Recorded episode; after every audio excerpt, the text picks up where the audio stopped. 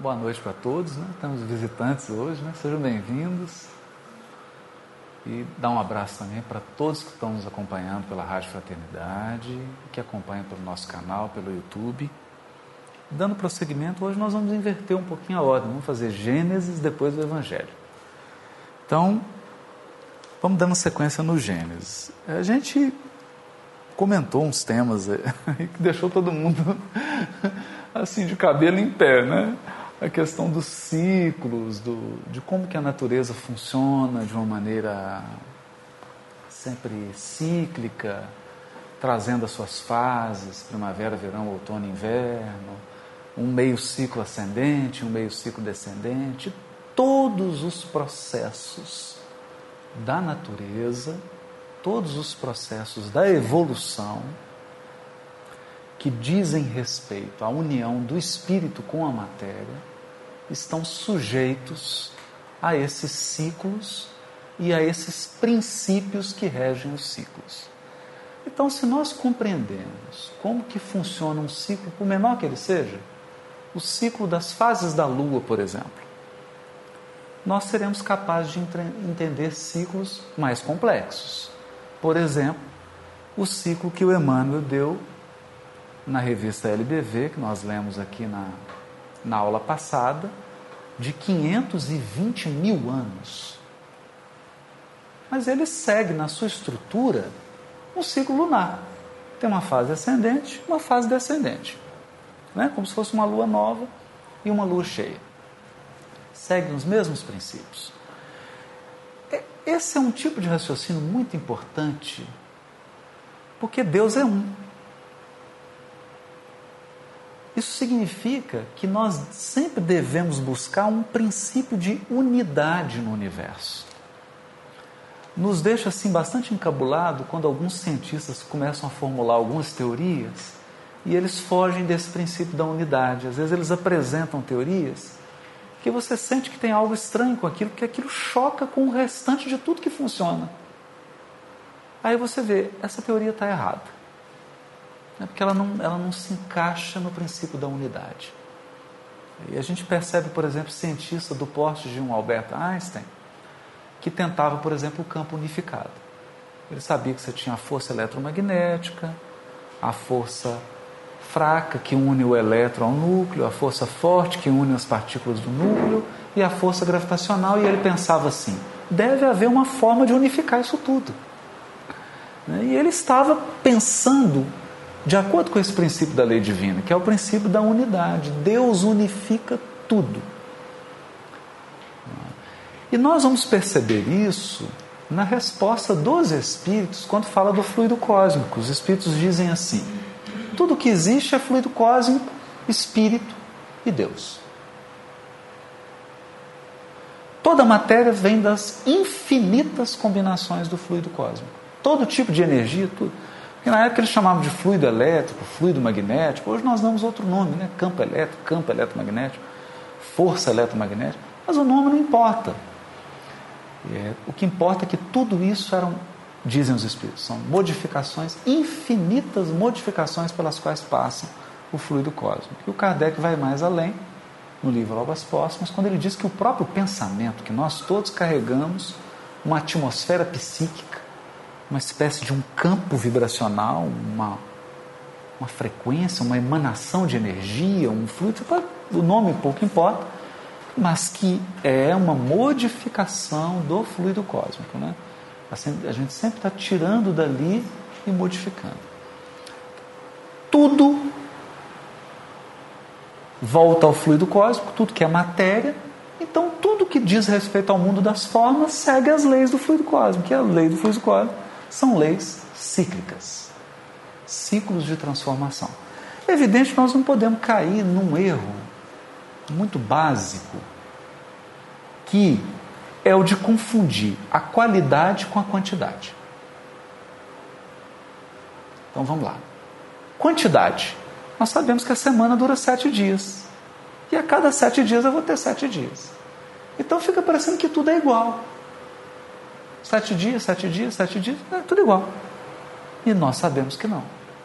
Você nunca tem uma semana igual a outra. Toda semana é diferente. Isso porque, quando o ciclo se repete, ele se repete num novo nível evolutivo, porque é uma espiral. Senhor Honório adorava isso, né? Então, o ciclo se dá num ponto, ele se repete, mas num novo nível. Ou seja, nós podemos, mesmo entendendo que existem ciclos, nós concluímos que há uma seta evolutiva. Embora tudo se dê em ciclo, nenhum ano é igual ao outro ano, nenhuma semana é igual a outra semana, as primaveras não são iguais, os invernos não são iguais, porque o tempo carrega qualidade. Uma característica se chama qualidade. Muitos filósofos já perceberam isso e modernamente nós temos no ramo da psicologia alguém que levantou isso, que foi Jung, quando ele formulou o princípio da sincronicidade. O princípio da sincronicidade diz que o tempo não passa em vão. Cada segundo tem uma qualidade específica. Então, tudo que acontece naquele momento partilha da qualidade daquele momento. Essa ideia do Jung é muito interessante porque ela, ela já estava no livro A Gênese, que é muito antes do Jung. Muito antes das formulações. Na mensagem do Espírito Arragô, ele fala isso. Que os ciclos se sucediam, esses ciclos eram medidos pelos movimentos dos corpos celestes. Nós aprendemos isso porque estamos estudando aqui Gênesis, capítulo, o, o, versículo que fala do quarto dia. Então nós aprendemos aqui que os corpos celestes são o relógio, são o relógio, o pondeiro do relógio é o que mede ciclo, que mede com precisão matemática. Né? Mas o que, que o Arragô diz lá? Que sensações psíquicas, movimentos sociais, movimentos políticos e mesmo, e mesmo, movimentos psíquicos interiores são regidos por esses ciclos. Então a gente sabe, por experiência, no hospital psiquiátrico, por exemplo, no Hospital Espírito André Luiz, lua cheia é um dia complicado. Os pacientes ficam mais agitados. Né? Então não é porque a lua está mandando um raiozinho influenciando o paciente, não é tão simples assim, né? Quem dera se fosse tão simples assim. É mais complexo. É porque a lua cheia mostra que é um ciclo e chegou naquele ciclo tem um processo psíquico e nós perdemos o contato com isso, porque nós estamos afastados dos processos da natureza, a gente não observa os processos da natureza. Então, por exemplo, chega o inverno, a gente quer se comportar como no verão. Então não respeita que o corpo fica mais lento, que você tem mais necessidade de sono, você tem mais necessidade de comer. Você tem outras necessidades, mas a gente quer impor. A gente quer se impor. Não, eu vou agir sempre assim. Sempre assim é não respeitar o ciclo. Porque o ciclo tem variações. Então tem um momento que você tem que ter uma explosão de ação e tem um momento que você tem que recolher. E por não respeitar isso, nós adoecemos. Né? Adoecemos fisicamente, adoecemos emocionalmente. Emocionalmente, porque a gente quer manter um ritmo único emocional, sem entender que tudo tem altos e baixos vai e volta. Fisicamente também, psiquicamente, espiritualmente, tudo tem esses ciclos. Então não dá, não dá para ter uma contínua. Tem que respeitar isso. Então, quando a gente capta esses ciclos, as leis que regem esse ciclo e as qualidades que o ciclo está propondo para a gente, nós começamos a viver uma vida mais harmônica mas em sintonia com a lei divina. Aí é como navegar na direção do vento. O vento te ajuda. É? Porque ao invés de você lutar contra as forças da natureza, as forças da natureza passam a te apoiar, passam a te impulsionar e a sustentar o seu movimento. Então, essa é uma coisa muito importante. É, a gente comentou que a gente já viu que tinha até comentário no, no Facebook do Ser, né? entrei lá no site, O pessoal já tratando de ciclos de milhões de anos, né? A gente nem entra nisso porque falta nos parâmetros, né? Tem, tem, tem, com certeza tem. Né? Só que toda vez que eu defino um ciclo, eu preciso encontrar um movimento astronômico para aquele ciclo. Então, esse ciclo que o Emmanuel dá aqui de 520 mil anos, 260 mil mais 260 mil, eu não sei que movimento astronômico é esse. O Emmanuel, a pessoa não perguntou, o Emmanuel também não falou. A gente não sabe. Então a gente consegue delimitar, é, isso é importante, ciclos que são mais dentro da nossa realidade. Que é o que nós tentamos fazer aqui com os ciclos das semanas ou das chavuas. Né? Chegamos a estabelecer aqui o grande ciclo bíblico, a chavua de milênios, onde cada período são mil anos, são das sete mil anos, que de, de fato resume a história bíblica, né? pelo menos a parte histórica do que está narrado lá. Não a parte moral, a parte ética, que essa é imutável. Né? Essa vai valer eternamente. Mas a história que está narrada lá, ela, ela tem uma, um começo, meio e fim. Então falamos desses, desses ciclos todos. A gente não vai se delongar muito nisso. Na verdade, nós vamos encerrar isso hoje porque isso é tema é, é, mais apropriado. Está tá chovendo Está começando um ciclo aqui de chuva. Né? Depois de um longo calor, foi uma fase ascendente, vem uma fase descendente agora de chuva. Na proporção do ciclo ascendente. Então vai cair água, né? Então, para a gente não ficar muito nisso, nós podemos dizer que os dias da criação, que são sete, são sete x, nós não sabemos o valor de x. É? Então, a, a Terra foi feita em sete dias mesmo. Mas quanto vale esse dia, nós não sabemos. Mas ela tinha um prazo, tinha um cronograma e o cronograma foi cumprido. Porque tinha um ciclo para tudo, né? E não é preciso fazer muito esforço. Você estuda as eras, neolítico, paleolítico, aquelas eras mesozoicas, você vê que tem uma sequência. As eras do gelo. Né? De, de, de quando em quando você tem uma, um congelamento e um degelo. Então, nós vemos que tudo é feito dentro de parâmetros. Agora, eu não sei qual movimento astronômico determina o ciclo da criação de um planeta? Porque tem. Esse ciclo está dentro da Via Láctea, mas eu não sei. Quem sabe? Jesus. Nós vamos combinar, ao desencarnar, quem encontrar primeiro com ele, por favor, faça a pergunta. E não deixe de voltar para contar a resposta. Mas é interessante, mas tem mesmo. Né? A galáxia deve ter movimentos das constelações dos sistemas solares que regulam esses ciclos planetários.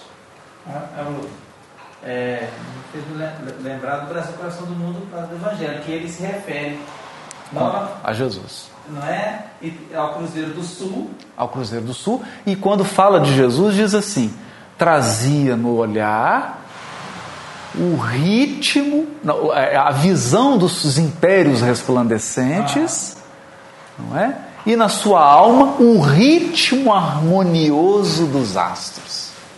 Eu achei isso incrível, né? Porque a alma de Jesus vibra no ritmo que está em absoluta harmonia com a galáxia. Quer dizer, ele não vai nem mais, nem de mais, nem de menos. E a primeira pergunta que ele faz é: Cruzeiro do Sul, aonde que dá para ver?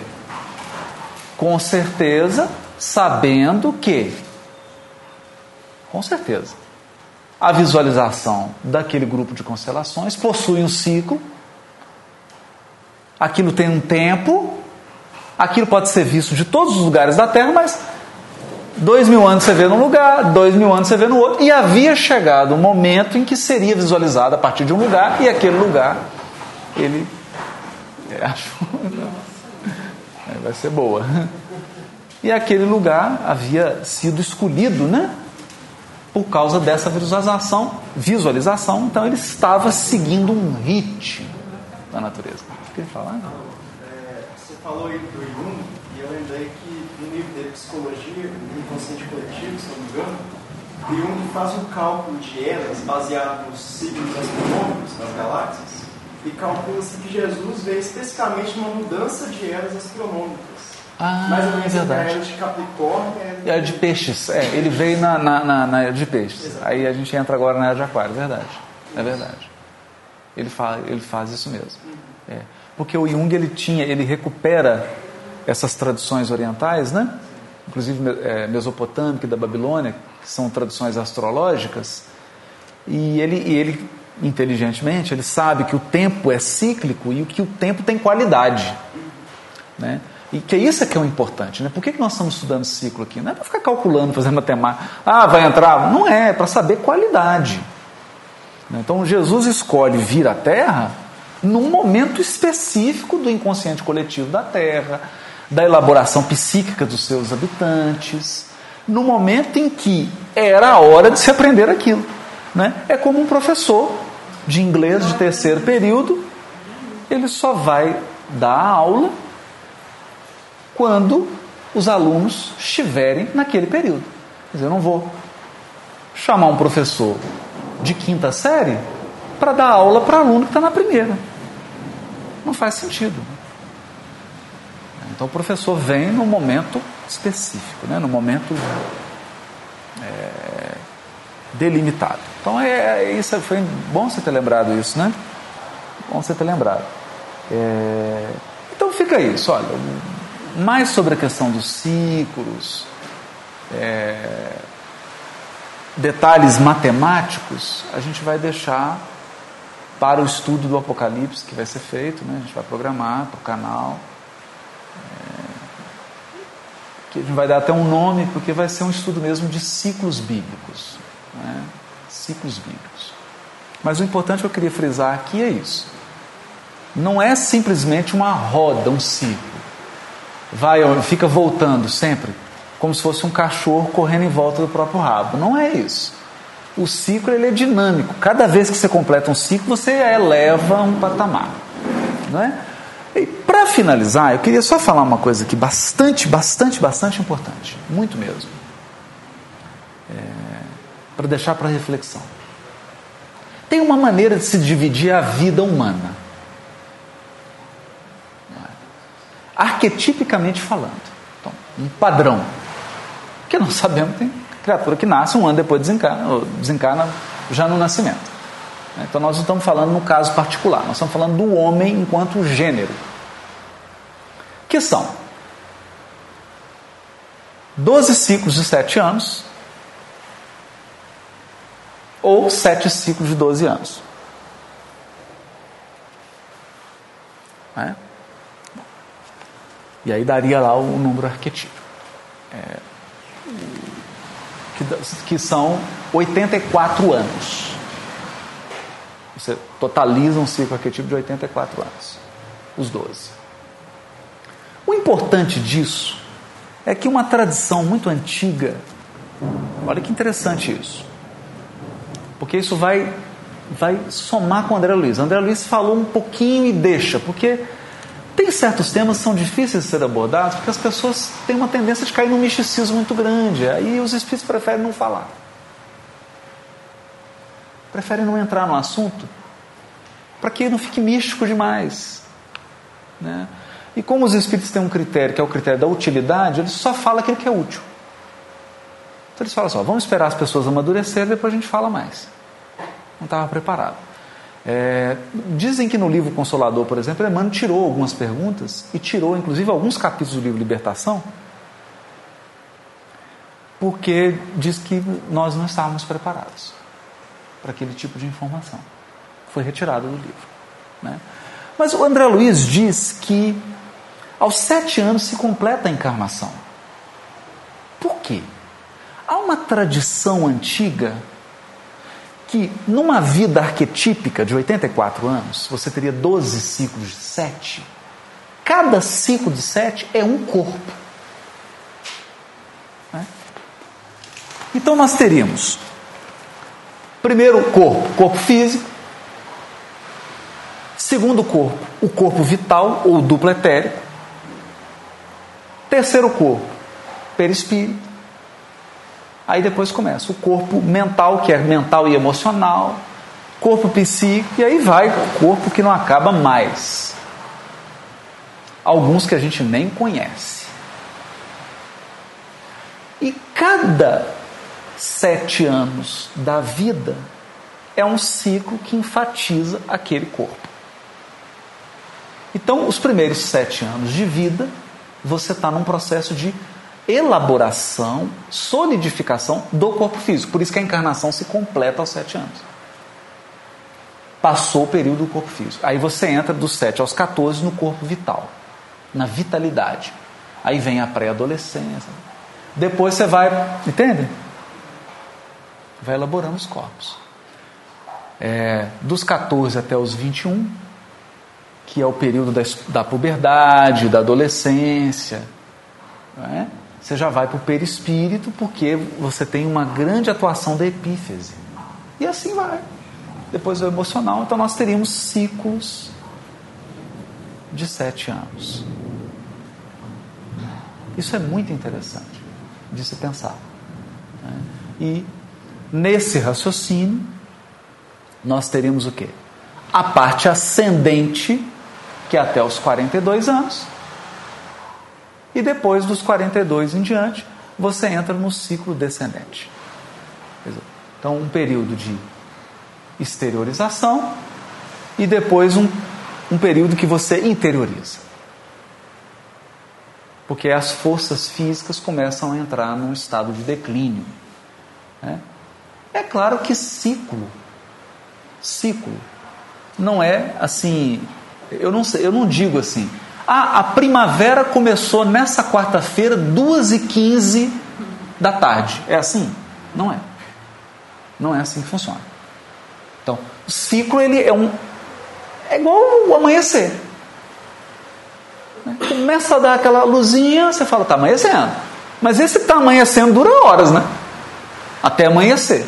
Então tudo tem uma gradação. Por isso, entre esse período aí de 42, vai um pouquinho antes, um pouquinho depois, a pessoa fica nesse estado e depois vai se definindo. E, e hoje, como nós temos uma sociedade que é altamente voltada para a extroversão, é uma coisa que Jung fala também, nós somos uma sociedade extrovertida, a sociedade ocidental estimula a extroversão, então é você sair, você fazer coisas, você fazer atividade, você é reconhecido pela atividade, pelo que você conquista exteriormente. Ninguém consegue ficar parado. Envelhecer tornou-se um problema no Ocidente do século XXI. Tornou-se um problema. As pessoas não suportam envelhecer. Elas adoecem psiquicamente, porque elas entram nesse ciclo aí, que vai chegando aos 42 para o descendente, e elas querem, querem ter 20 anos. Fisicamente, psiquicamente, psicologicamente, emocionalmente, espiritualmente. E aí entra um grande choque. Entram conflitos profundos. Profundos. Porque a vida com seus ciclos, ela vai propondo valores novos. Então, o que é valor para alguém que tem 14 anos, não é valor para quem tem 40, 44, 42. Né? O que é valor para quem tem 70, não é valor para quem tem 50.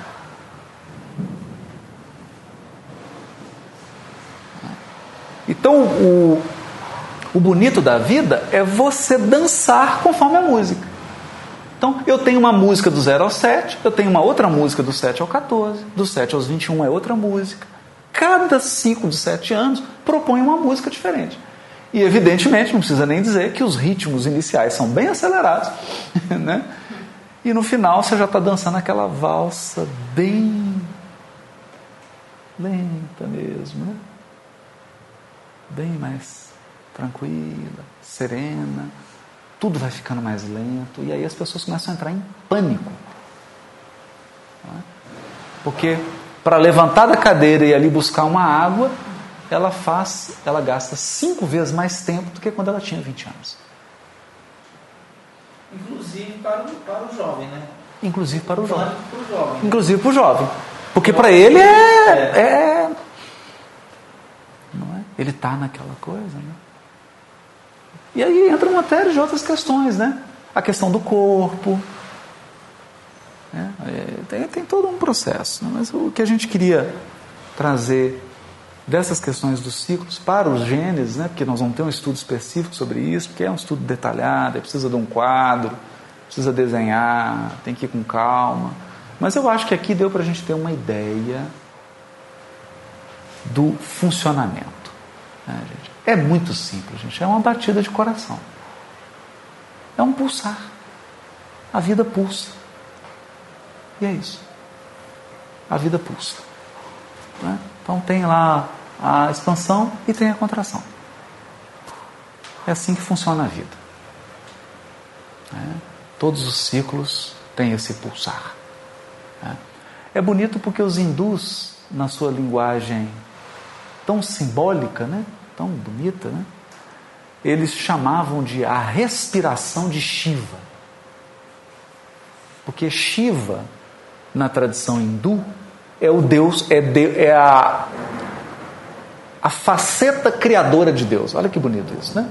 Eles sabem que Deus é um. Só tem um Deus. Mas Deus é um, mas ele tem várias facetas, né?